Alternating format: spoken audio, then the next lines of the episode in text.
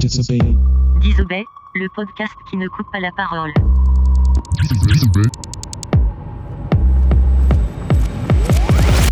L'injustice fiscale.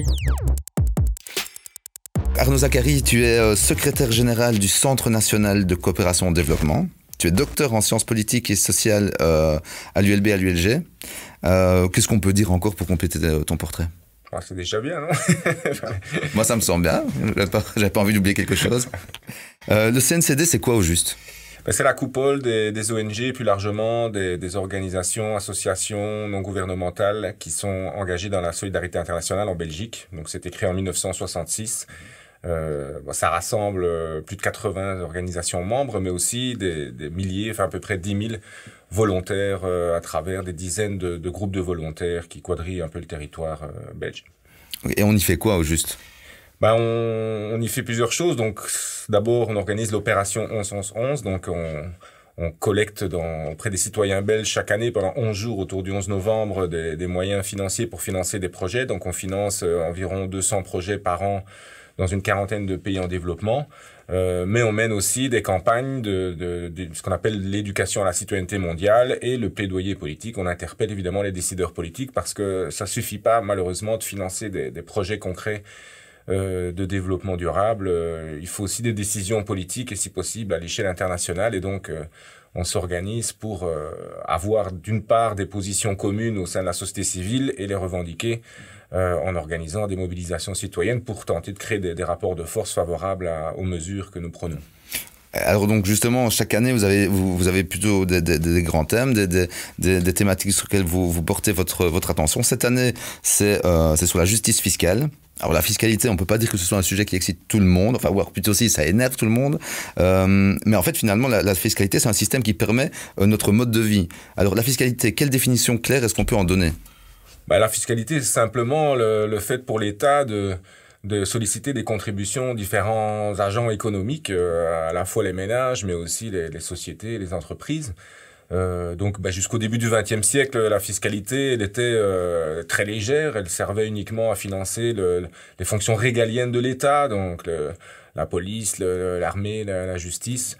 Et puis, après la, la Première Guerre mondiale, bah, on a commencé à, à, à mobiliser davantage de recettes fiscales pour bah, créer cet État social euh, qu'on a appelé l'État-providence, hein, pour garantir les, les, les droits sociaux comme la santé, comme l'éducation, comme les retraites, comme les allocations de chômage, par exemple. Euh, mais c'est limité en fait à, à, à quelques pays dans le monde, quelques pays développés. Quand on voit les, les assiettes fiscales dans les pays en développement, elles sont très maigres et ne permettent absolument pas de, de garantir les services sociaux de base aux populations. Donc, euh, alors que certains dans nos pays riches hein, se plaignent de, de rage taxatoire, alors qu'en fait c'est le, le prix de notre développement, euh, c'est le prix de la civilisation. Euh, ben, dans les pays en développement où, où la, la, fiscalité est beaucoup moindre, où les recettes fiscales sont beaucoup moins élevées, ben, on se rend compte que aussi le, le, développement humain et le développement durable plus généralement est, est, souvent absent. Donc euh, ben, ceux qui, qui pourfendent la, fiscalité pour ce qu'elle est ben, devraient se renseigner sur d'abord l'histoire euh, récente et la, et la, fonction que joue la, la, fiscalité dans des sociétés modernes. Donc si, si je fais un raccourci vraiment rapide, en fait si on veut plus de développement et plus de bien-être en commun et en société, il faudrait plus de fiscalité. Oui, d'ailleurs, il y a souvent des classements euh, mondiaux où on nous montre euh, les, pays où la pression euh, fiscale est la plus élevée. Alors on cite toujours les pays scandinaves, la Belgique et la France. Bah, c'est précisément les pays dans lesquels les, droits sociaux sont les plus développés. Quand on voit à l'autre bout de, de l'échelle, si on prend par exemple l'Europe, ben on va se retrouver en Roumanie et en Bulgarie. Donc est-ce qu'on préfère vivre euh, en Scandinavie, en France ou en Belgique, ou est-ce qu'on préfère euh, vivre en, en Roumanie et en Bulgarie? Poser la question, c'est y répondre, y répondre. Donc, euh, euh, on devrait en fait croiser ces classements avec celui de l'indice de développement humain, par exemple, et, et on verra que ben, quelque part, euh, on, peut, on peut dresser une corrélation entre la pression fiscale dans un pays et le niveau élevé de développement humain dans, dans ce pays. C'est quelque chose euh, dans Disobé qu'on qu observe quasi systématiquement, c'est que on se rend compte que il y a un discours, ça semble tout à fait logique et tout à fait euh, rationnel. Et pourtant, on a une opinion publique qui, qui à côté de ça, va se dire non, moi, c'est bon, des impôts, j'en paye assez, j'en paye tout le temps, j'ouvre mon portefeuille. Mais au final, il y a, y a, une, il y a, comment est-ce qu'on peut, on peut à un moment donné croiser les deux, euh, les deux types de, de, de, de discours justement, une opinion publique complètement, voilà, et, et et, justement, en ciblant la question de l'injustice fiscale et à contrario de la justice fiscale, parce que si le citoyen lambda euh, trouve qu'il paye trop d'impôts, c'est parce qu'en effet, quand on compare ce qu'il lui paye comme impôt par rapport à ses revenus euh, et ce que d'autres plus fortunés payent, bah, il y a une injustice très claire. Donc, euh, on, on l'a vu, on a organisé un, un sondage en, en Belgique.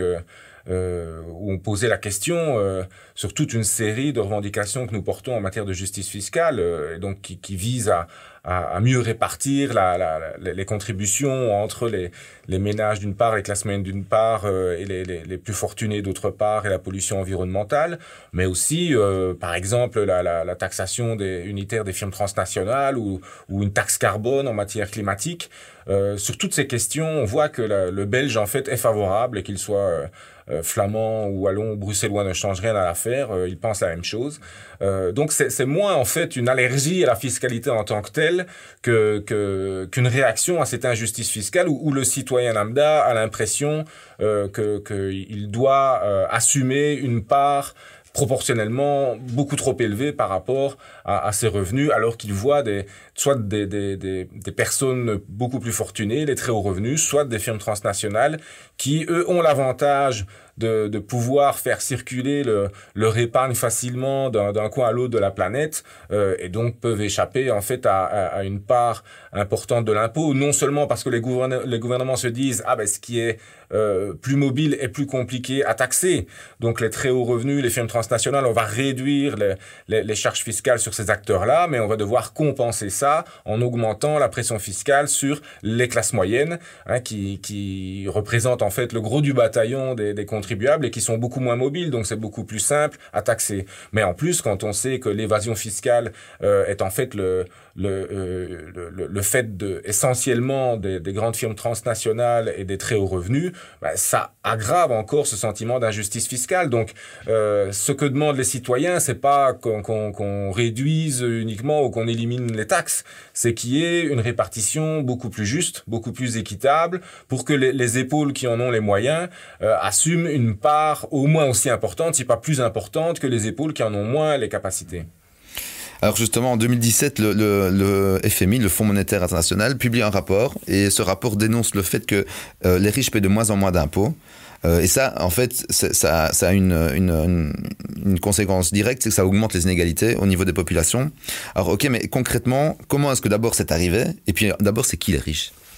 Et donc, euh, on, on, on, a euh, instauré au cours du XXe siècle euh, ce qu'on appelle le, le, taux marginal supérieur. Donc, les, les, les, revenus les plus élevés. Hein, bon, euh, ça dépend évidemment des, des époques, mais aujourd'hui, par exemple, aux États-Unis, on, on, parle des revenus euh, supérieurs à 10 millions de dollars par an. Hein, donc, euh, si vous nous écoutez, ne vous inquiétez pas, ça ne va pas vous, vous concerner euh, à, à, première vue.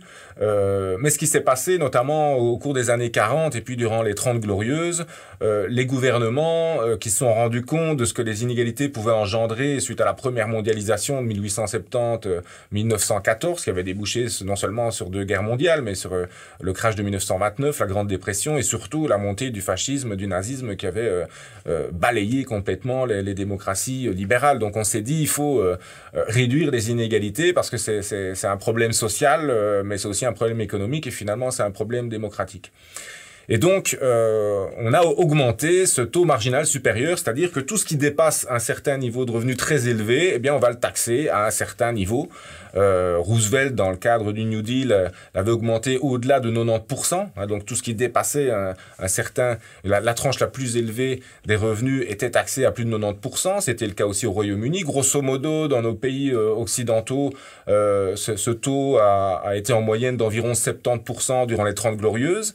Et puis, on a eu le tournant néolibéral des années 80 euh, où il était euh, fortement euh, abaissé. Donc Ronald Reagan notamment l'a baissé sous les 30% alors qu'il était encore à environ 70% aux États-Unis en 1980. Margaret Thatcher évidemment l'a réduit de moitié au Royaume-Uni. tous les pays ont suivi. la, la, France a attendu un peu parce qu'au début des années 80 c'était le, le, gouvernement du président Mitterrand et donc qui a, qui a tenté de faire un peu de résistance mais ça n'a pas duré longtemps. Donc finalement on a simplement abaissé euh, taux qui permettaient de, réduire les, les, revenus des ultra-riches, hein, à tel point que Warren Buffett est venu avec sa secrétaire au Congrès des États-Unis il y a quelques années pour dire ben, je trouve scandaleux que ma secrétaire paye proportionnellement plus d'impôts euh, que moi alors que ses revenus sont, nettement moindres. Warren Buffett, c'est une des, trois plus grandes fortunes euh, aux États-Unis qui, qui, qui, a une fortune qui est estimée à près de 80 milliards de dollars. Hein, Et alors, à côté de ça, il y a eu la mondialisation néolibérale libéral qui a aussi favorisé la mobilité des firmes transnationales, qui ont créé des filiales et des sous-filiales. Aujourd'hui, on a une centaine de milliers de firmes transnationales dans le monde qui sont reliées à 860 000 euh, filiales et sous-filiales, alors qu'on n'avait que quelques milliers de firmes transnationales dans les années 70. Euh, et donc, ces, firmes transnationales ont, la capacité de délocaliser, de faire du chantage à l'emploi. Hein. C'est-à-dire qu'elles disent à chaque État, à chaque gouvernement et à chaque aussi euh, délégation syndicale de chacun des, dans chacun des pays, et des entreprises, euh, soit vous accepter nos conditions, soit on délocalise chez le voisin. Hein. accepter nos conditions, c'est quoi? C'est avoir des charges fiscales moindres et on peut ajouter des charges sociales ou environnementales moindres. Hein, ça, ça mène à ce qu'on appelle la, course au moins 10 ans euh, fiscale, mais aussi sociale et environnementale.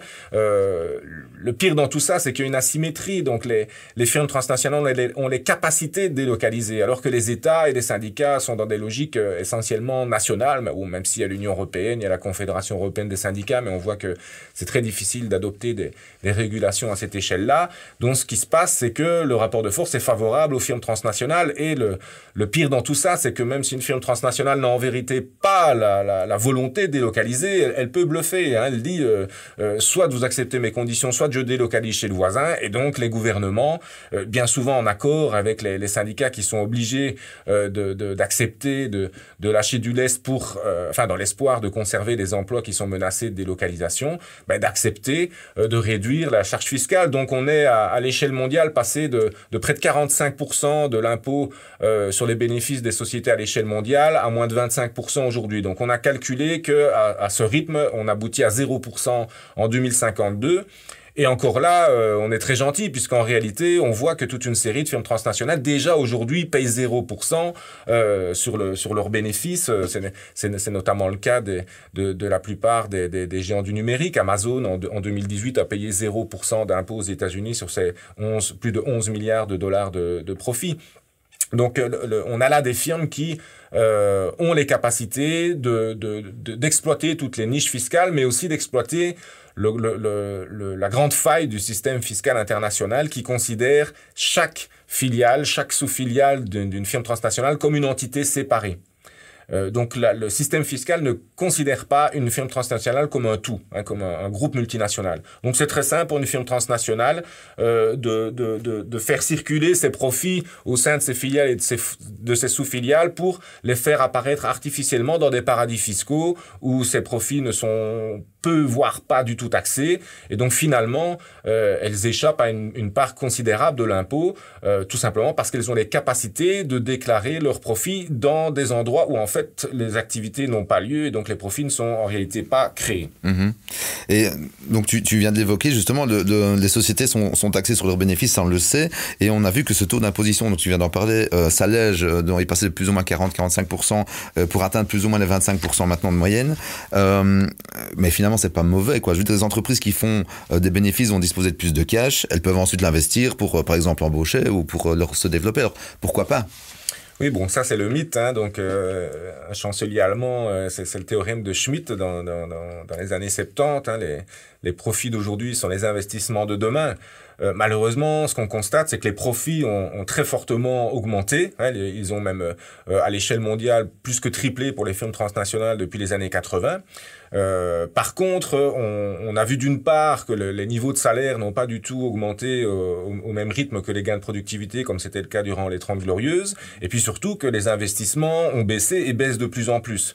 Euh, pourquoi? Ben Parce que les, firmes transnationales, qu'est-ce qu'elles font avec leurs profits? Ben Elles vont les utiliser pour racheter leurs propres actions, pour doper la valeur en bourse au, au profit évidemment des, actionnaires et pour attirer les, investisseurs. Euh, elles, vont verser des dividendes aussi, ce qui est, plus classique, mais elles vont aussi euh, racheter des, concurrents, ce qu'on appelle les fusions-acquisitions, euh, ce qui va entraîner une concentration du pouvoir, euh, le pouvoir de marché, euh, qui, qui, est de plus en plus concentré. Quand on prend chacun des secteurs, on se rend compte que quelques grandes firmes bah, contrôlent en fait chacun des secteurs. C'est ce qu'on appelle une, une, un, un, pouvoir oligopolistique, qui peut être d'ailleurs monopolistique quand c'est une seule entreprise qui domine le marché. C'est le cas dans toute une série de secteurs, notamment dans, avec les géants du numérique.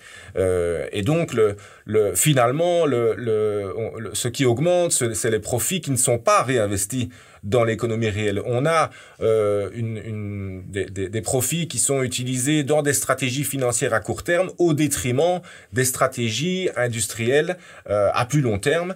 Et donc on est aujourd'hui dans un, paradoxe euh, absolument incroyable et même scandaleux où on a même, n'a même pas les taux d'intérêt à zéro. On a dans, de nombreux pays, notamment les pays européens, on peut aujourd'hui emprunter à 10 ans à taux négatif, c'est-à-dire que on vous paye pour emprunter. Or, euh, on n'investit pas. Euh, on investit de moins en moins. Si on prend euh, les investissements dans les énergies renouvelables au cours des dix dernières années, dans l'Union européenne, ils ont été divisés par deux. Donc c'est une aberration totale. Euh, on pourrait sortir de la stagnation séculaire de cette crise économique par le haut, en, investissant dans les, éner les, énergies renouvelables, dans la transition écologique et sociale, etc. Et il y a de nombreuses sources euh, de financement pour le faire, mais ne fût-ce que euh, euh investir comme on l'a toujours fait, et parfois avec des taux d'intérêt très élevés. Aujourd'hui, on a des taux d'intérêt qui sont même négatifs. or, ben, c'est pas ce à quoi on assiste. On assiste au contraire à, au réinvestissement investissement de ses profits dans les, les, les, actions de ses propres actions, dans, dans des, des, des fusions-acquisitions qui entraînent toujours plus de concentration, toujours plus de financiarisation, au détriment, malheureusement, non seulement de la majorité des salariés, mais aussi au détriment de l'environnement, puisque, puisque cette course à la compétitivité à, à court terme, elle ne, elle ne crée pas seulement des paradis fiscaux, elle crée aussi des paradis carbone, c'est-à-dire que des, des, entreprises peuvent euh, délocaliser ou menacer de délocaliser en, négociant des, normes environnementales euh, moindres que, que ce qui existe actuellement.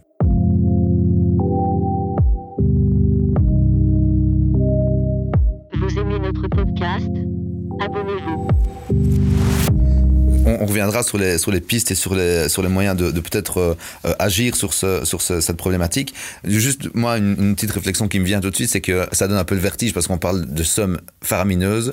On a l'impression que c'est un peu euh, une, espèce de spirale comme ça et que c'est de plus en plus en plus et que on voit pas très bien ce qui pourrait complètement l'empêcher, mais on peut pas s'empêcher aussi de se demander, mais à quoi ça sert mais ça sert qu'on commence à s'en rendre compte. Hein. Enfin, c'est vrai que c'est des, des, chiffres qui donnent le tournis, mais bon, c'est, euh, on cite les chiffres du FMI par exemple. Hein. Le FMI estime que rien que l'optimisation fiscale des firmes transnationales, donc le fait de d'éviter l'impôt en déclarant des, des, profits dans des paradis fiscaux, ce qui est considéré par, par beaucoup comme légal. Donc on ne parle pas là de fraude fiscale. Donc rien que cette optimisation fiscale, c'est plus de 600 milliards de dollars par an de pertes pour les États, dont plus de 200 milliards pour les pays en développement. Hein, pour nous, les, les, ONG de développement qui travaillons dans, dans, dans l'aide au développement, euh, la totalité de l'aide au développement en, en 2018, c'était 143 milliards de dollars, et le FMI nous explique qu'il y a plus de 200 milliards de dollars qui leur échappent par ces stratégies de d'optimisation fiscale qui, ne représente qu'une des illustrations de l'évasion fiscale internationale. Euh, donc, on, on, cite là le FMI, euh, on pourrait citer l'OCDE qui, après la, la, la, crise de 2008, euh, a commencé à s'intéresser à la taxation unitaire des firmes transnationales. Donc, plutôt que de considérer chaque entité, chaque filiale, sous-filiale comme une entité séparée, de dire on va considérer les firmes transnationales comme un tout, comme un groupe multinational, et on va taxer ce groupe multinational de manière unitaire, euh, ce qui euh, empêcherait ces firmes transnationales de pouvoir euh, délocaliser euh, de manière artificielle leurs profits dans, dans, dans, des paradis fiscaux. Donc on parle ici au CDE, FMI, d'organisations internationales qui ont été les, les fers de lance de la mondialisation néolibérale. Euh, et on peut se permettre aujourd'hui de, de, de, se baser sur leurs propres études euh, pour pouvoir citer ces chiffres et même, hein, on, on, on, parlera j'imagine des solutions, des alternatives. Le FMI converge aujourd'hui avec les, les, ONG qui se retrouvent dans l'Alliance mondiale pour la justice fiscale. Donc c'est dire la gravité de la situation. Pour que des institutions telles que le FMI euh, changent complètement de vision, changent complètement d'avis, euh, comme comme c'est le cas depuis quelques années, bah, ça veut dire quand même que la situation est catastrophique. Et d'ailleurs, bah, tout le monde peut le savoir, puisque grâce au consortium des journalistes sur la, la finance offshore, on a quasi chaque année un scandale. On est passé des LuxLeaks aux SwissLeaks, aux Offshore Leaks, etc., Panama Papers. Hein, la liste n'est pas exhaustive, malheureusement. mais c'est vrai que les, les scandales sont tels, les, montants euh, en jeu sont tels, euh, et dans un contexte quand même d'austérité pour la majorité des, pays euh, et, pour les classes moyennes, que c'est à se poser des questions de, de, sur le, le, peu d'entrain que certains gouvernements mettent pour pour sortir de, de, cette, de, cette, injustice fiscale qui, comme je le disais, ne crée pas seulement des problèmes économiques et sociaux, ça crée des problèmes démocratiques de plus en plus évidents. Je, on, on, reparlera aussi de cette partie euh, de, au niveau de, des inégalités, de ce que ça crée, euh, cette, euh, cette injustice fiscale. Je voulais peut-être juste revenir sur le fait que les multinationales, donc ces, ces, ces grosses sociétés transnationales, ne payent presque plus d'impôts. Déjà, je voudrais demander comment est-ce possible et peut-être qu'on qu puisse voir euh, euh, quelques mécanismes justement qui sont utilisés par, euh, par ces grands groupes. Donc, comment est-ce que c'est possible que, que, ces sociétés ne, ne, ne payent pas d'impôts? Donc, il y, y, a deux phénomènes. Bon, d'abord, le, le, la, plupart des, des, des, entreprises payent des impôts. Hein. Le, le, le, fait est que, euh, dire, comme je l'expliquais, à partir du moment où on a des filiales et des sous-filiales, on peut plus facilement mettre en concurrence les États pour revendiquer une, une pression fiscale moindre, mais aussi jouer sur ces filiales et sous-filiales pour délocaliser les profits dans les paradis fiscaux. Donc la première chose qui qui bénéficie, je veux dire, à toutes les entreprises, c'est la course au moins-disant fiscal. Euh, à partir du moment où un gouvernement commence à baisser l'impôt sur les, les sociétés, euh, le, le, pays voisin va être moins compétitif. Donc on se dit, ah, si on veut être aussi compétitif que le voisin, il faut baisser aussi les, les, les, les impôts sur le, les profits des sociétés. Autrement, elles viendront plus chez nous, elles viendront chez, chez le voisin. Euh, et donc, on assiste à cette course au moins 10 ans fiscale, euh, bon, qui s'accélère même ces dernières années. Hein. Euh, aux États-Unis, l'administration Trump a adopté fin 2017 une, une réforme fiscale qui fait passer l'impôt des sociétés de 35% à 21%. Euh, le gouvernement belge a, a, adopté un tax shift où on, on, on voit le, la fiscalité sur les, les, les, firmes, les, les entreprises passer de 33,99 euh, à 25% euh, La France d'Emmanuel de, de, Macron a, a entamé une, une, une, réforme du même type qui va aussi aboutir à, à un taux d'impôt des sociétés aux alentours de 25%. Et ainsi de suite. Hein, si on prend la moyenne européenne, on est passé de 35% à 22%, donc c'est quasi la même chose qu'aux qu États-Unis. Donc ce qui se passe, moi c'est ce que j'appelle le syndrome du Tour de France. Hein, si vous prenez le, le, le Tour de France, euh, vous prenez un classement, imaginons que tout le monde se dope, bah, le, le, le, premier sera toujours premier, le deuxième sera toujours deuxième, le troisième sera toujours troisième. Euh, là, ce, qui, va changer, c'est que tout le monde est, dopé, tout le monde prend de l'EPO, donc la santé du peloton euh, est, est, se porte mal. Euh, imaginons que le troisième décide d'arrêter le PO, eh ben, il y a de fortes chances de se retrouver dernier. Donc c'est un incitant à ce qu'il continue à se doper. Euh, eh bien, pour moi, enfin, le, dumping fiscal est à l'économie mondiale ce que le PO est à la course cycliste, c'est-à-dire que chaque État se dit euh, si je veux être aussi compétitif que le voisin, il faut que je baisse ma fiscalité. Le problème, c'est qu'il y a en fait aucun gain de compétitivité relatif. Hein, si l'Union européenne passe de 35 à 22 et que les États-Unis passent de 35 à 21, l'Union européenne ne va pas être plus compétitive que les États-Unis et inversement. Tout ce qui va se passer, c'est que les recettes fiscales, aussi bien aux États-Unis que dans l'Union européenne, vont, vont baisser. Euh, Aujourd'hui, les, profits des firmes transnationales ne représentent moins de 10% des recettes fiscales des États en moyenne. En Belgique, c'est 8,5% actuellement et avant la, réforme fiscale euh, du, fameux tax shift. Euh, donc, euh, on, se rend compte que les recettes fiscales baissent, mais on n'est pas plus compétitif que le voisin. Donc, il faut absolument une coopération fiscale internationale. Euh, autrement, comme je le disais, en 2052, on va être à zéro et on, a déjà certains cas où des entreprises peuvent euh, échapper à la quasi-totalité, voire à la, à la totalité de, de l'impôt sur leurs profits. Parce que ça, c'est quand même. Une. Alors, quand on entend ça, on peut se poser juste la question comment ça se fait et quel est l'intérêt des gouvernements de mettre en place ces politiques de, de, de, de diminution des recettes fiscales? Parce que finalement, c'est ce qui arrive. Eux, ils... Tout simplement parce que les États-nations sont, sont mis en concurrence par des firmes transnationales. Il y a une asymétrie entre les capacités, les stratégies globales, mondiales de localisation des firmes et les capacités essentiellement nationales de régulation des États. Euh, donc la seule solution, c'est de au moins coopérer à l'échelle européenne, par exemple, et de dire, ben, dans l'Union européenne, on va mettre euh, un, impôt minimum sur les, sociétés. On, en discute aujourd'hui euh, au sein de l'OCDE.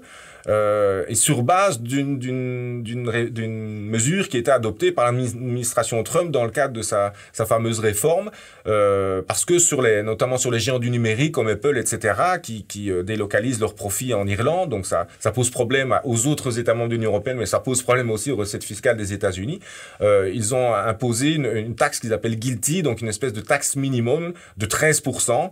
Donc si par exemple Apple n'a payé que 1% en Irlande sur ses ses profits de, de droits de propriété intellectuelle, eh bien, il va devoir payer euh, la différence, c'est-à-dire 13 moins 1 égale 12%. Et c'est de cela dont on est en train de discuter au niveau de l'OCDE. Donc l'idée d'un impôt minimum commence à faire son chemin, même si nous, au niveau des ONG présentes dans l'Alliance mondiale pour la justice fiscale, on demande que l'impôt minimum soit à hauteur de 25%, c'est-à-dire la moyenne mondiale actuelle.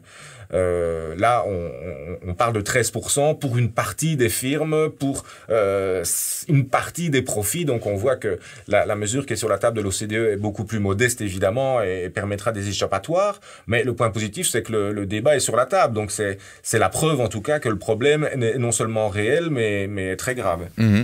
Et, mais si on prend le cas de, Apple ou de Google, justement, qui effectivement euh, reversent massivement leurs leur bénéfices via l'Irlande, à partir du moment où ça va être adopté cette mesure, ils reverseront simplement dans les îles Vierges, par exemple. Ben donc il faut évidemment des mesures à l'échelle mondiale. Hein, euh, dès qu'on laisse des trous dans la raquette, euh, fatalement, euh, on crée des échappatoires. Maintenant, il y a des mesures simples pour éviter aussi ces, échappatoires. À partir du moment où, des, pays aussi puissants que ceux de l'Union européenne ou que les États-Unis décident de s'entendre, bah, ils ont des capacités évidemment d'empêcher, de, enfin de faire pression sur ces paradis fiscaux, parce que hein, on, présente souvent les paradis fiscaux comme des îles exotiques euh, qui, n'appartiennent à personne et sur lesquelles on n'aurait aucun, aucun, aucune influence. Bah, C'est totalement faux. Euh, ces îles euh, exotiques, elles sont reliées à des États et souvent les, principaux États du G20, que ce soit les, les îles Vierges britanniques par rapport au, au Royaume-Uni, que ce soit le, Delaware euh, aux États-Unis, que ce soit Macao en Chine, on pourrait, on pourrait en citer beaucoup d'autres. Euh, et, on, on, citait l'Irlande, les Pays-Bas, le Luxembourg sont des, des, États membres de l'Union européenne. Euh, donc voilà, le, le, il ne faut pas croire que on n'a pas la, la marge d'action euh, pour pouvoir régler le problème. Par contre, on n'a pas la marge d'action dans un seul État. Euh, donc, il faut coopérer. On a libéré des forces à l'échelle internationale. C'est la mondialisation néolibérale. Donc, si on veut euh, réguler cette mondialisation, euh, ben, il va falloir s'accorder pour prendre des mesures à l'échelle internationale. Bon, l'échelle mondiale, c'est l'idéal, évidemment, mais euh, si on attend des mesures à l'échelle mondiale, on, on risque d'attendre longtemps et c'est sans doute ce que les, les, les, firmes transnationales, les lobbies industriels attendent, hein, qu'on mmh. qu se dise, bah, on, tant qu'il n'y a, qu a, pas d'accord à l'échelle mondiale, on ne peut rien faire. Bon, la réalité est différente, on peut déjà euh, avancer. D'ailleurs, si l'ensemble des États membres de l'Union européenne ne sont pas d'accord, ce qui est le cas actuellement, il y a aussi le, la possibilité, une étape intermédiaire, la coopération renforcée. Donc, le, le traité européen permet à neuf États membres d'avancer sans l'accord des autres. Euh, donc voilà, on sait bien que euh, rien que Allemagne, France, Italie, Espagne, c'est les trois quarts du PIB européen, donc on est le, premier marché de consommation au monde. Donc, euh, montrons un peu les dents euh, et surtout, hein, c est, c est, c le piège dans lequel tombent les gouvernements, selon moi, c'est de, continuer à penser que tout cela est, en fait une compétition entre États. Hein, donc, on va euh, essayer de, de, cibler tel ou tel État, alors qu'en réalité, c'est un mécanisme mondial qui est instauré par les firmes transnationales. Donc, il faut en fait instaurer instaurer les mêmes règles pour toutes les firmes transnationales à l'échelle mondiale sans discrimination. On continuera à avoir une concurrence saine. Si je reprends ma parabole du Tour de France, euh, bah, si euh, tout le monde arrête de prendre de l'EPO, le premier sera sans doute toujours premier, le deuxième sera sans doute toujours deuxième. Donc il y aura toujours cette, course, cette compétition, mais qui sera saine et le peloton sera en bonne santé. Donc voilà, tout ce qu'on demande, c'est d'avoir cette transparence fiscale parce qu'en plus, la solution, elle est simple. Il suffit, hein, c'est le test de Dracula. Dès que vous mettez en, lumière, bah, il n'y a plus moyen de, de, il n'y a plus moyen d'éviter euh, l'impôt par toutes ces, stratégies, ben, on aurait une économie beaucoup plus saine qui aurait en plus des recettes fiscales, non seulement pour réduire les, inégalités sociales, mais aussi pour investir dans, dans l'indispensable transition euh, écologique et sociale. Suivez-nous sur YouTube. Dans, dans, dans, son livre No Logo, Naomi Klein justement avait mis ça en avant, hein, le, le, bah, le, phénomène des sweatshops. Donc Nike qui, qui, qui, euh, qui, mettait cette pression sur les États euh, euh en, en, en, Asie euh, essentiellement, et en disant ben voilà si, si vous n'êtes pas d'accord, on va aller à côté et, et donnez-nous. Bon, on, on, se rend compte aussi que le mode de, de, de, de, fonctionnement des multinationales a quand même changé. Elle l'évoque aussi en disant ben, à un moment donné Nike n'est plus un fabricant de godasses mais c'est un, pourvoyeur de services hein, pour nous aider à être mieux. Et donc, est-ce que ce serait pas aussi une piste? Ce serait finalement cette taxation des brevets, cette taxation des idées, cette taxation de, euh, des concepts?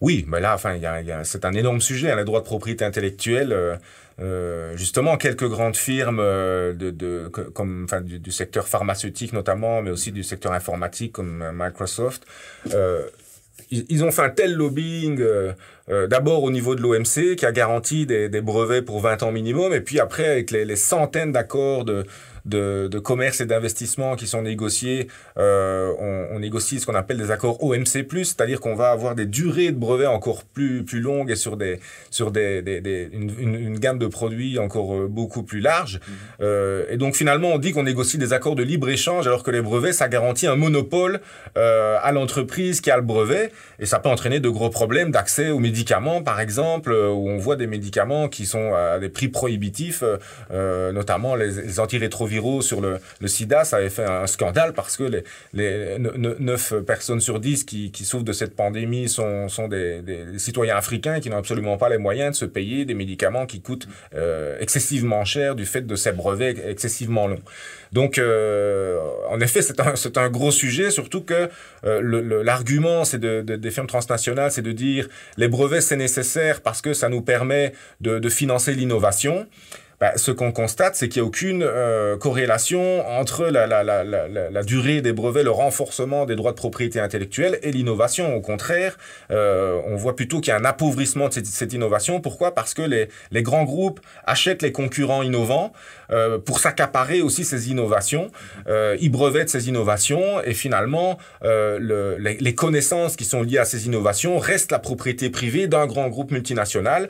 Euh, et donc la circulation de l'information est en empêcher, et alors que c'est évidemment la condition sine qua non pour qu'il y ait des, innovations encore plus importantes. Donc il faut, il faut remettre à plat, en effet, ces, droits de propriété intellectuelle pour promouvoir euh, l'innovation et pour euh, promouvoir aussi la, la, la biodiversité euh, en, matière économique. Hein. On en parle beaucoup à juste titre en matière environnementale, mais euh, bon, tout, économiste euh, devrait s'inquiéter de, la concentration de pouvoir de marché parce que euh, ben, c'est néfaste pour l'économie et donc c'est néfaste aussi pour le, social. On le sait depuis des siècles. Hein. Déjà, Adam Smith le disait, donc les économistes libéraux devraient se rendre compte que c'est un, réel problème et que la transition numérique, pour l'instant, aggrave le phénomène et, de, et, de, manière très claire. Donc là, on a, évoqué quelques, techniques de ces multinationales pour, euh, pour justement éluder l'impôt, pour optimiser en tout cas leur recette fiscale. Bon, visiblement, enfin en tout cas, jusqu'à preuve du contraire, euh, ils utilisent euh, en règle générale des méthodes légales. Euh, et, c'est justement ce qui pose un problème parce que ces méthodes légales, en fait, qu'est-ce qu'elles ont? Elles ont des conséquences directes dans la vie des gens. C'est au niveau des, des, des personnes les plus, les plus fragiles, les plus pauvres, mais aussi surtout des populations. Alors, les conséquences directes de ces optimisations fiscales, au niveau mondial, ça on a plus ou moins évoqué quand même par rapport aux pays en développement, mais au niveau belge bah, le, le, problème, c'est évidemment l'érosion des, des, bases fiscales des États, mais il faut faire attention de, de, de ne pas euh, répéter uniquement le discours des firmes transnationales en disant que c'est légal. Oui, euh, l'optimisation fiscale, la, la, stratégie de base, c'est de jouer sur les, les, failles, sur les asymétries entre les, les systèmes fiscaux des différents États, d'exploiter à fond les niches fiscales. Donc ça, c'est légal. Euh, mais on voit bien, par exemple, qu'Apple euh, s'est fait euh, inculper par la Commission européenne pour concurrence déloyale, hein, en, en, en, déclarant tous ses profits européens en Irlande en ne payant que 0,005%, donc quasi zéro, euh, sur ses profits. Bah, la, Commission européenne, euh, elle demande à Apple de payer une amende de 13 milliards pour réparation, pour concurrence déloyale. Donc, euh, on, on, voit que c'est pas obligatoirement si légal que ça, et surtout comme euh, il n'y a aucune transparence sur euh, ces, opérations, donc c'est très difficile de, de, de, dire qu'elles sont toutes légales. En fait, il faudrait analyser ça au cas par cas, et on se rendrait certainement compte que tout n'est pas aussi légal qu'on veut bien le dire. Mais la, conséquence de ça, c'est évidemment l'érosion des bases fiscales des États. Euh, à une époque où on nous dit qu'on n'arrive plus à financer la protection sociale et notamment les retraites à cause du vieillissement de la population, donc la solution qu'on trouve, c'est de, réduire les, droits à la retraite dans, tous les pays, ce qui est évidemment une, une, une euh, un, une, une réduction des, des, des, droits sociaux euh, et, et de, de, la prospérité dans des sociétés vieillissantes dont, dont la majorité de la population vont, vont se retrouver euh, à la retraite. Euh, donc ça, c'est un premier problème. L'autre problème, c'est les investissements dans, dans l'avenir. Comme je le disais, euh, quand on sait que les, les, les, investissements dans les énergies renouvelables euh, ont été réduits de moitié en, en Europe depuis 10 ans, alors qu'on nous explique qu'il faut arriver à la neutralité carbone en 2050, que ça veut dire que d'ici 2030, donc dans 10 ans, il faut qu'on ait pris des tournants euh, décisifs et qu'on voit les gouvernements attentistes euh, hein, qui disent on n'a pas les moyens de s'occuper à court terme de l'environnement et du climat, donc on va d'abord euh, couper dans les dépenses et donc aggraver la situation non seulement sociale mais aussi environnementale. Euh, là, on se dit que euh, soit on n'a pas compris quelque chose, soit euh, nos, nos, gouvernements ne, ne, l'ont pas compris. Donc voilà, la justice fiscale, c'est une question de, de, de Hein, de, de, lutte contre les inégalités sociales et donc de démocratie, mais c'est aussi une, une, manière de mobiliser des ressources pour pouvoir euh, faire face, je dirais, aux, défis communs et, et, et dans l'intérêt général. Euh, là, si, si, on continue dans cette course au moins 10 ans fiscale, euh, si on continue à dire bah, les questions euh, euh, de, la, de, la, transition écologique et sociale, on verra, on verra ça quand on aura les moyens, euh, et qu'on continue à, à, à, réduire les dépenses qui, dont, dont devraient bénéficier les classes moyennes, on, on, enfin la crise économique, environnementale et démocratique va, va s'aggraver fatalement. Hein, donc le point positif, c'est que les, les, solutions, elles sont connues. Les, les, les, solutions, elles sont non seulement connues, mais elles sont même discutées dans des instances comme le FMI, l'OCDE. Maintenant, ce qu'il faut dire, c'est que euh, ceux qui bloquent aujourd'hui, ce sont les États membres, parce que chacun a peur d'y perdre par rapport à son voisin. Hein, tout le monde est pris dans cette compétition de tous contre tous de nouveau la parabole du Tour de France avec le PO. On n'ose pas arrêter le PO parce qu'on se dit mais est-ce que tout le monde va bien l'arrêter hein? Et que si que je serais euh, pas le, le danon euh, de la farce quoi. Voilà, si, si, si je suis troisième ou quatrième et que je suis tout seul à arrêter le PO, ben je vais me retrouver bon dernier de la course cycliste. Donc chaque gouvernement est dans cet état d'esprit là, ou en tout cas la plupart. Euh, et donc qu'est-ce qui se passe? Ben on va à chaque fois dans chaque réforme ajouter, c'est parfois euh, quelques mots hein, entre, entre, entre parenthèses ou entre virgules que le, la personne qui connaît pas bien le sujet va se dire bah, c'est insignifiant, mais c'est un petit bout de phrase qui va permettre des échappatoires qui finalement va pérenniser cette course au moins 10 ans euh, fiscale, cette course à la compétitivité sans limite, bah, qui risque de nous mener tout simplement à, de, à, des, à des taxations zéro et donc à l'incapacité pour les États de, de continuer à garantir les services sociaux de base et, et, et les infrastructures nécessaires à la transition écologique.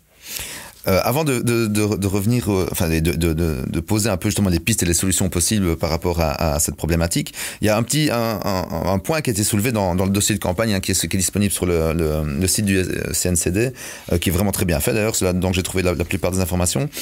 J'y avais jamais pensé, mais en fait, il y a une pression fiscale sur les, les, les, les plus pauvres, c'est la TVA. En fait, en quoi cet impôt, finalement, cet impôt direct qui est la TVA, est-il injuste pour les personnes aux, aux revenus les plus faibles? Bah, L'injustice de la TVA, c'est le fait que euh, le, elle, touche de manière uniforme tous les, tous les consommateurs. Euh, donc c'est clair quand on a un pouvoir d'achat moindre, euh, bah on va on va consommer moins ou en tout cas proportionnellement. Bon si je prends par exemple les pays de l'OCDE, hein, le, le coût de l'alimentation. Bah, si vous êtes euh, aisé, voire très riche, le, la part du budget que vous allez dépenser pour votre alimentation, ça va être quelques pourcents. Donc si vous avez euh, une TVA de 21% sur ces, ces, ces, produits alimentaires, bah, ça, vous allez payer 21%, mais ça va pas vous grever votre budget, ça va pas vous empêcher de boucler votre fin de mois. Par contre, si vous êtes un, un, faible revenu, que vous devez payer 21% sur ces produits alimentaires qui représentent la moitié de votre budget chaque, chaque mois, bah, proportionnellement, l'impact va être beaucoup plus élevé. Euh, maintenant, euh, il y a aussi un, un, un lien entre le, le pouvoir d'achat et le niveau de consommation. Donc, hein, il faut ajouter quand même que euh, le, ce sont les, les, plus riches qui payent la majorité de, de, des recettes de TVA parce qu'évidemment, ils consomment plus que les plus faibles revenus qui, eux, doivent s'arracher les cheveux pour voir ce qu'ils peuvent consommer ou pas pour pouvoir boucler leur fin de mois. Euh, donc, voilà, il y a, y a, y a une, injustice du fait de, le, de, de, de la proportionnalité d'un impôt uniforme sur des niveaux de revenus différents mais qui est, qui, qui, est en partie en tout cas corrigé par le fait que les plus riches consomment davantage, donc euh, assument une, une, une, part plus importante de la TVA. Mais le, la difficulté, euh, c'est que le, le, la hausse de la TVA s'est ajoutée à l'augmentation de la pression fiscale sur les classes moyennes pour compenser la baisse de la fiscalité sur les très hauts revenus et sur les firmes transnationales qui sont mobiles. Hein, donc là, là, on a eu un transfert de la pression fiscale de, de des acteurs peu mobiles, les classes moyennes, via l'impôt sur les personnes physiques, mais aussi via la, TVA qui est augmentée en, en moyenne euh, mondiale, euh, pour compenser ben, les baisses des recettes fiscales dues à la course au, au moins 10 ans fiscal sur les profits des, sociétés et sur la, baisse de la pression fiscale sur le pourcent le plus riche, sur les ultra riches, avec la, baisse du, taux marginal supérieur de l'impôt sur les personnes physiques que j'évoquais tout à l'heure.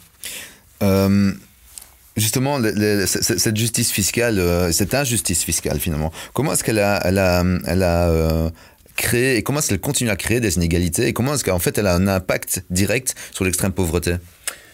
Donc, ce qu'il faut comprendre d'abord, c'est que quand on fait le bilan de, la mondialisation néolibérale, hein, donc, euh, disons, si on prend les, les 40 dernières années, qu'on regarde comment les revenus ont évolué, on voit qu'il y a deux grands gagnants, deux grands perdants. Les deux grands gagnants, c'est le pourcent le plus riche de la, la planète, qui a vu ses, très hauts revenus augmenter très fortement. Euh, et puis les, classes moyennes naissantes en Chine, dans les pays émergents, c'est-à-dire ces pays qui ont vu les usines qui délocalisaient. Euh, euh, donc on avait des, des Chinois ou des, des Indiens qui, qui, qui, étaient dans l'extrême pauvreté avec moins d'un dollar par jour, qui ont vu des emplois industriels arriver, euh, qui ont commencé à, à, à travailler dans, dans, ces usines et qui ont aujourd'hui des revenus qui oscillent entre 3 et 15 euros par mois, euh, euh, par jour, pardon. Donc on a environ maximum 500 euros par mois. donc c'est pas des riches, surtout par rapport à nos, nos, niveaux de revenus, mais c'est quand même des, des, des, des gens qui sont sortis de l'extrême pauvreté qui ont vu leur, leur, revenu augmenter par 3, 4, 5, 6, parfois 7 fois. Euh, mais qui restent dans, allez, à peu près, si on prend la, la population active mondiale, ce sont des, des, des, des, gens qui sont à peu près à la moitié, donc qui, qui sont à, à, à, dans, le, dans le, le, le, le décile médian, mm -hmm. euh, mais qui ont, qui ont vu leur revenu augmenter en pourcent autant que le pourcent le plus riche. Et puis les deux grands perdants, c'est les, les, les, extrêmement pauvres qui, qui étaient euh, euh, très pauvres avant la mondialisation et qui sont toujours très pauvres aujourd'hui. Leurs leur très faibles revenus ont stagné, euh, grosso modo. Et puis les classes moyennes euh, des pays industrialisés. Euh, bon, évidemment en, Russie notamment, au Japon, mais aussi en Europe et aux États-Unis. Euh, alors on pourrait se dire, mais puisque cette, cette mondialisation néolibérale a créé des gagnants et des perdants, on pourrait se dire que la fiscalité va corriger euh, cela et donc dans, nos pays riches, essayer de, de, taxer davantage ce pourcent le plus riche qui est le grand gagnant de la mondialisation, mais de réduire la pression fiscale sur les classes moyennes qui, eux, sont les perdants. Pourquoi? Ben Parce qu'ils ont été victimes de ce chantage à l'emploi. On a toujours les, firmes transnationales, disant je délocalise chez le voisin si vous n'acceptez pas mes conditions. Ben, tous les, gouvernements ont baissé les, charges salariales, sociales, euh, fiscales, environnementales. Hein, le, vocabulaire est important. On parle de charges. Hein, euh, alors que euh, durant les 30 glorieuses, on n'aurait jamais utilisé ce terme-là parce qu'on savait que, les, recettes fiscales ou que les salaires étaient en fait des, des facteurs euh, puissants de, développement euh, économique et social. Et donc finalement, euh, comme on a transféré la pression fiscale des, des ultra riches euh, vers les classes moyennes, on a en fait aggravé le, le, les inégalités entre ces ultra riches et ces classes moyennes. Alors, ce qu'il faut dire, c'est qu'on a tenté d'alléger aussi la fiscalité sur les très faibles revenus. Hein, dans, dans, toute une série de pays, euh, les plus faibles revenus ne, ne payent pas d'impôts, même si dans certains pays comme en Belgique, on paye très rapidement euh, beaucoup d'impôts. Donc, à partir de 7 000 euros. Hein, voilà, donc c'est quand même, euh, si, on, si, on, regarde en France par exemple, là il y a une, une, exemption fiscale sur, sur un niveau, les, niveaux de revenus les plus faibles de, sur une tranche beaucoup plus large. Euh, mais donc voilà, le, le, finalement la fiscalité n'a pas corrigé les, inégalités qui sont créées par les, forces de la mondialisation néolibérale, euh, d'où l'injustice fiscale euh, qui exacerbe l'injustice sociale en quelque sorte, et, d'où les, perdants de la mondialisation qui, sont en colère et qui se révoltent dans les urnes et qui votent de plus en plus pour le national-populisme, qui sont soit des partis d'extrême droite, soit des partis qui ne sont pas d'extrême droite, mais, mais qui ont des discours qui, sont des discours euh, identitaires euh, pour masquer en fait ce sont des, des, des, partis qui sont à la fois identitaires et néolibéraux. Donc euh, pour mieux préserver l'agenda néolibéral de la financiarisation et de la justice fiscale ben, on va euh, euh, retraduire ces enjeux économiques et sociaux en enjeux culturels en, en, désignant des boucs émissaires les étrangers les immigrés mais plus largement euh, les, les, les, femmes ou les homosexuels les assistés comme on les appelle hein, c'est-à-dire ceux qui, qui bénéficient des, des allocations sociales. Et donc finalement, ben, c'est un écran de fumée pour éviter de parler de ce dont on parle, c'est-à-dire euh, les véritables causes du, du problème de, de, de, nos sociétés modernes, c'est-à-dire les inégalités sociales, la répartition inégale des, des richesses et l'injustice fiscale. Suivez-nous www.magazine.be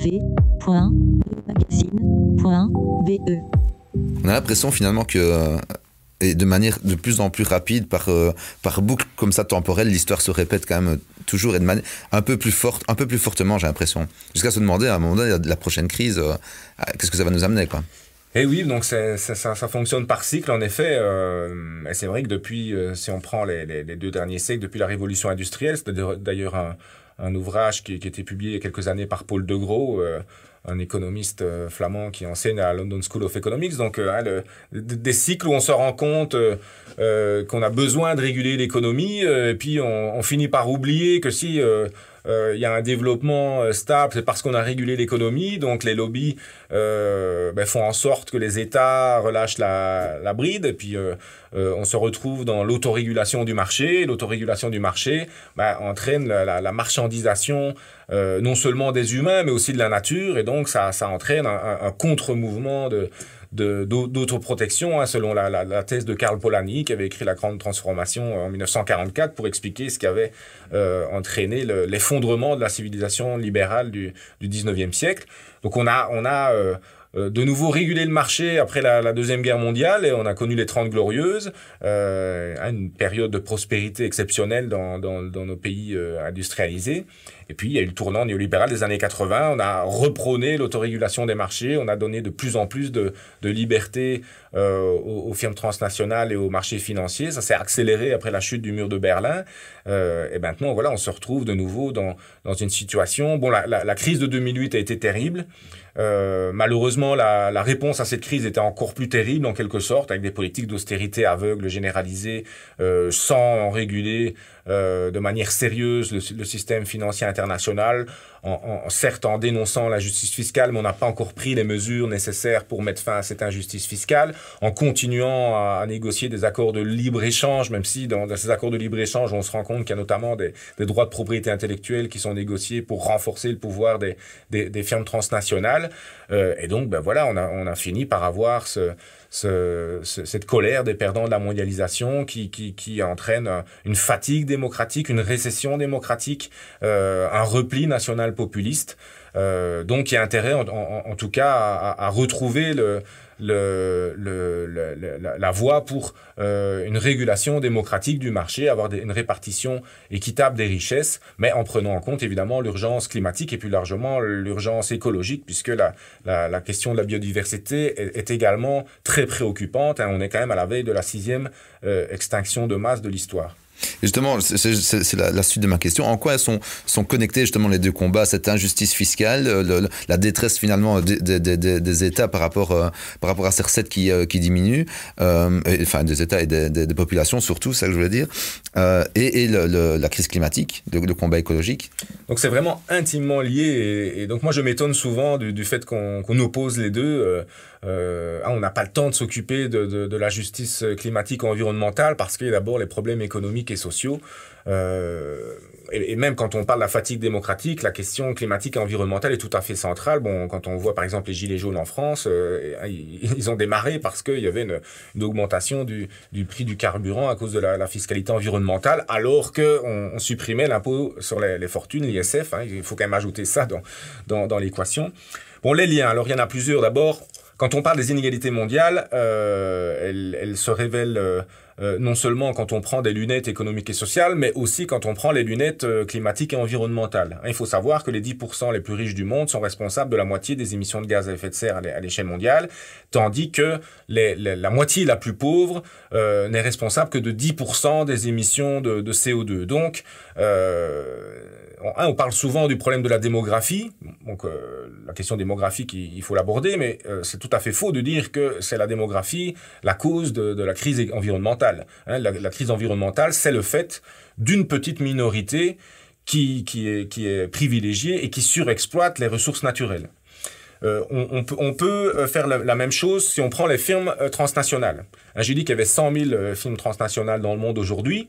Si on prend 100 firmes transnationales, qui sont les grands groupes euh, pétroliers d'énergie de, de, fossile, ils sont responsables de près des trois quarts des émissions de CO2 depuis les années 80.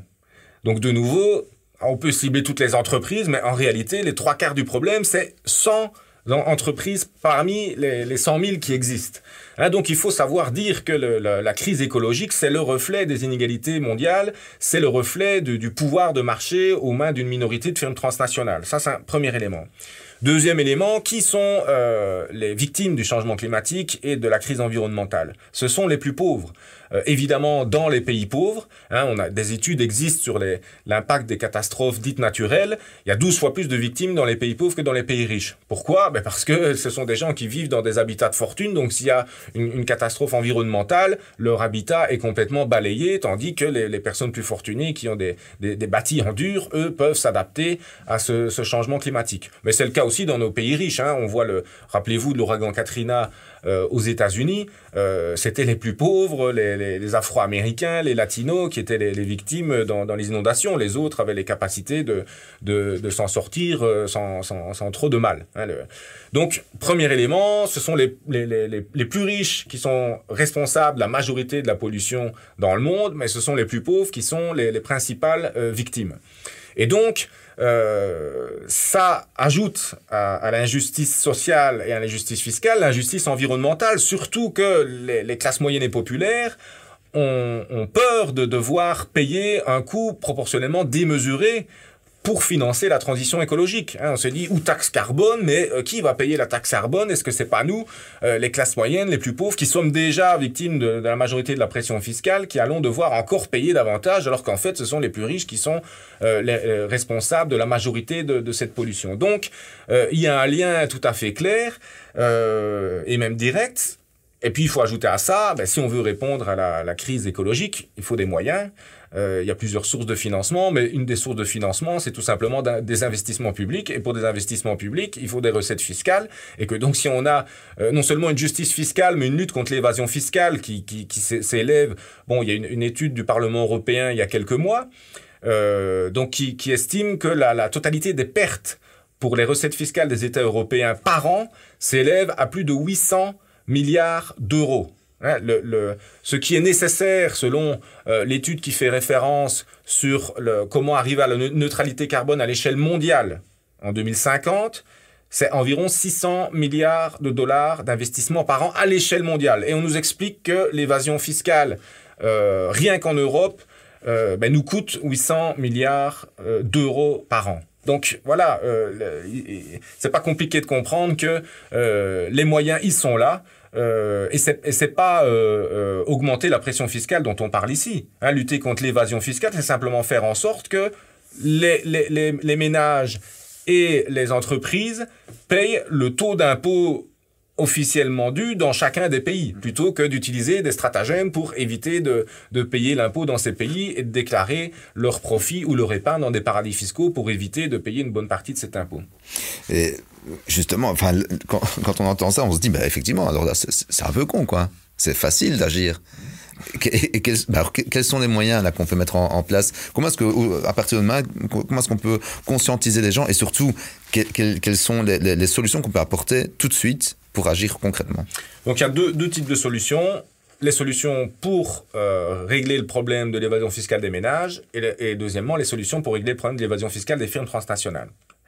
Premièrement, l'évasion fiscale des ménages. Donc on estime que l'évasion fiscale du pourcent le plus riche du monde euh, nous coûte en recettes fiscales perdues pour les États 200 milliards de dollars par an.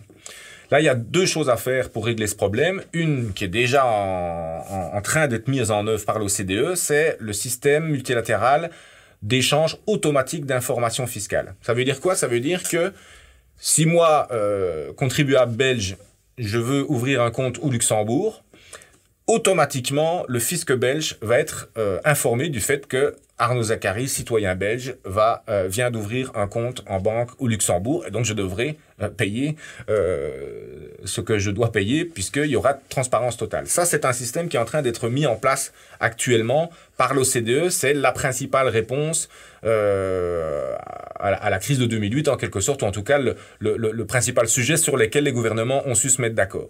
Maintenant, il faut pas être naïf. Euh, ça existe quasiment plus les, ultra riches qui vont euh, euh, placer leur argent dans un paradis fiscal en leur nom. Hein. Ils, masquent leur identité derrière des sociétés écrans, des trusts, des fondations, etc. et donc le, le, complément au système d'échange automatique d'informations fiscales, c'est d'avoir un registre public où tous les bénéficiaires de toutes les sociétés, donc les sociétés écrans y compris, sont connus de manière transparente. Euh, là aussi, on a avancé uniquement malheureusement au niveau européen, où on a euh, adopté il y a, peu euh, une mesure décidant d'établir un registre public des, bénéficiaires des, sociétés en Europe. Donc il faudrait mondialiser en quelque sorte cette solution. Donc on voit que sur l'évasion fiscale des particuliers, on a avancé considérablement et même pas mal en Europe. Par contre, sur la question des firmes transnationales, c'est beaucoup moins rapide, euh, et, tout particulièrement en Europe d'ailleurs. Donc la, solution là, c'est de nouveau la transparence. Euh, puisque les firmes transnationales utilisent leurs filiales et leurs sous-filiales pour y localiser de manière artificielle euh, leurs profits dans des paradis fiscaux, bah, ce qu'il faut, c'est imposer à toute firme la publication chaque année d'un rapport qui va détailler pays par pays où elles ont leurs activités, avec quel chiffre d'affaires, avec quel nombre d'employés, etc. Donc le, les informations sur en fait les activités d'un groupe multinational pays par pays. Grâce à cette transparence, les États vont pouvoir appliquer cette fameuse taxation unitaire des firmes transnationales. Donc plutôt que de considérer chaque filiale sous filiale comme une entité séparée du groupe multinational, on prend l'ensemble de la firme transnationale, Apple, Google, tout ce que vous voulez, et on va euh, imposer de manière unitaire ce groupe multinational en répartissant la fiscalité dans les différents pays en fonction de où les activités ont effectivement eu lieu et donc où les profits ont effectivement été créés. Donc de nouveau, ben, il suffit de la transparence euh, et, et, les firmes transnationales peuvent tout à fait euh, investir via des filiales et des sous-filiales, mais le groupe multinational est considéré comme un tout et donc on va le taxer de manière unitaire et là où les, activités ont réellement eu lieu. Et donc, ben, on va voir alors les, recettes fiscales euh, et surtout les profits déclarés dans les paradis fiscaux qui vont diminuer très fortement et les, profits euh, déclarés dans les économies normales, je vais dire, euh, augmenter d'autant. là, il y a une proposition de l'OCDE qui est sur la table mais qui est, qui est malheureusement trop faible. Enfin, le point positif, c'est que la taxation unitaire est prise en compte dans la proposition de l'OCDE ce qui est en quelque sorte révolutionnaire. Donc il faut savoir que ça fait 15 ans que les ONG ont proposé cette euh, alternative, aux alentours de 2005, euh, dans, dans le cadre de, de Tax Justice Network à l'époque. Euh, 15 ans plus tard, c'est sur la table de l'OCDE, donc pour un, un, sujet euh, global, mondial, aussi complexe. Maintenant, comme je vous le disais tout à l'heure, ben, il y a toujours des petits malins qui mettent des, des échappatoires. Donc dans la proposition de l'OCDE, l'idée n'est de taxer de manière unitaire les multinationales, mais pas sur la totalité de leurs profits, mais simplement ce qu'ils appellent les profits résiduels. Euh, donc finalement, ce n'est qu'une part des profits qui va euh, faire, euh, faire office de, de, taxation unitaire, plutôt que l'ensemble des profits de l'ensemble des firmes transnationales. Et dans les informations qui sont demandées, on ne va pas demander le nombre d'employés par pays. Et là, c'est évidemment un, un, coût qui est euh, porté par les pays riches aux pays pauvres. Pourquoi? Parce qu'on sait bien que la fabrication de nos produits, elle se fait dans les pays en développement, dans les pays émergents de plus en plus. Donc les pays de production, là où il y a le plus d'employés, c'est les pays en développement, tandis que les pays de consommation, c'est nos pays riches. Donc si vous basez la clé de répartition euh, sur la consommation plutôt que sur la production, bah vous entraînez un transfert de richesse des pays pauvres vers les pays riches, des pays en développement vers les pays développés. Donc ça, c'est la proposition qui est sur la table. Euh, comme vous le voyez, elle est insuffisante parce qu'elle permet des échappatoires et parce qu'elle est défavorable aux pays en développement. Mais le point positif, c'est que l'idée de la taxation unitaire est maintenant sur la table.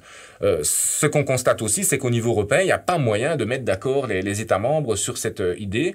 Il y a eu une, proposition de, de, durant la législature précédente qui n'a jamais été adoptée parce que un, nombre trop important d'États membres euh, continue de refuser d'avancer sur cette idée de, de, de, transparence, donc publication pays par pays des activités des firmes transnationales pour pouvoir les taxer de manière unitaire. Euh, C'est ce qu'on appelle l'AXIS dans le, dans le jargon européen, donc une, une assiette commune consolidée sur l'impôt des sociétés. Mmh.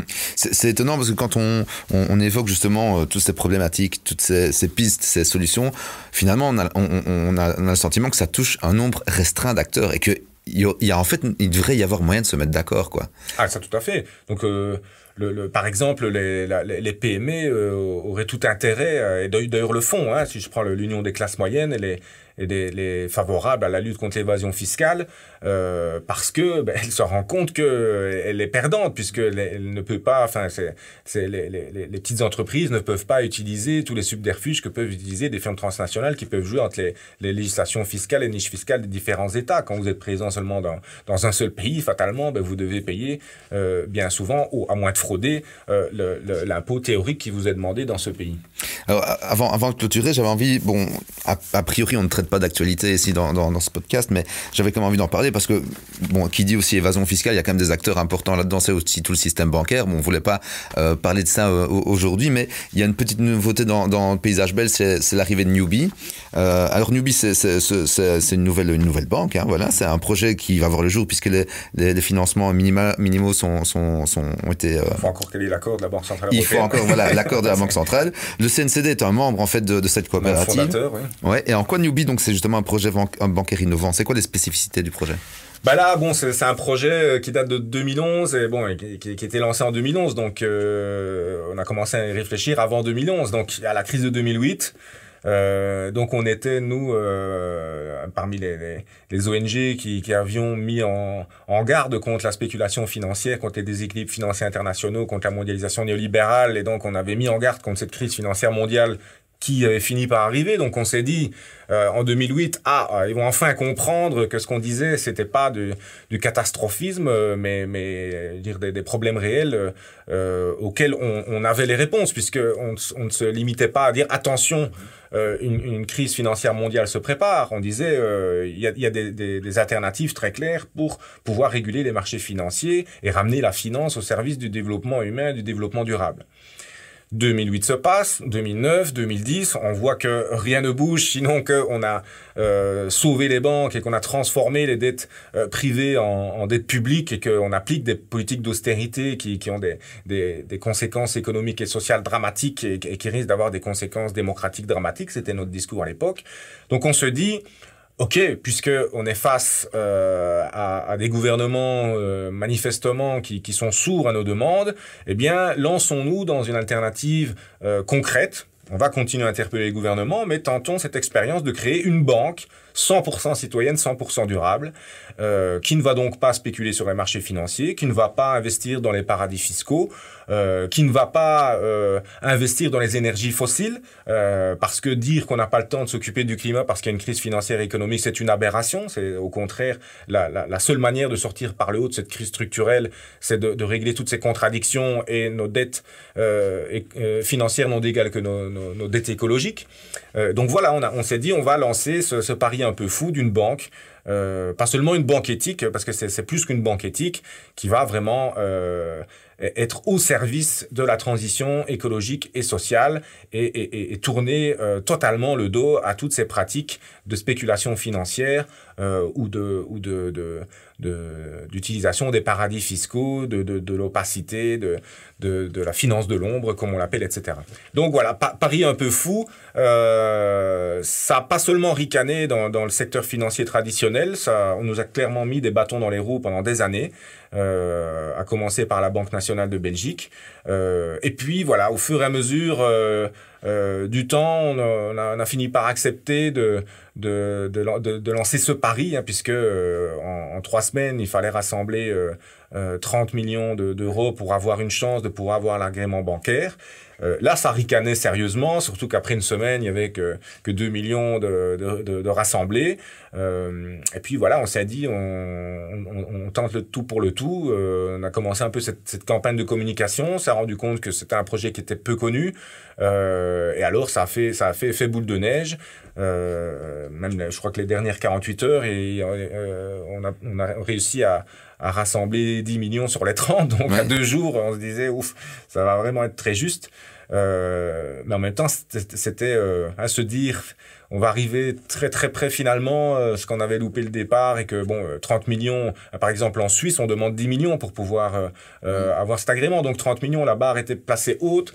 Euh, et dans un laps de temps très court, avec en plus un formulaire de la FMSA qui expliquait qu'il y avait des risques, etc. Donc le, citoyen qui, qui n'était pas informé, ben, on, lui mettait vraiment des mises en garde très claires pour ne, ne pas faire le pas.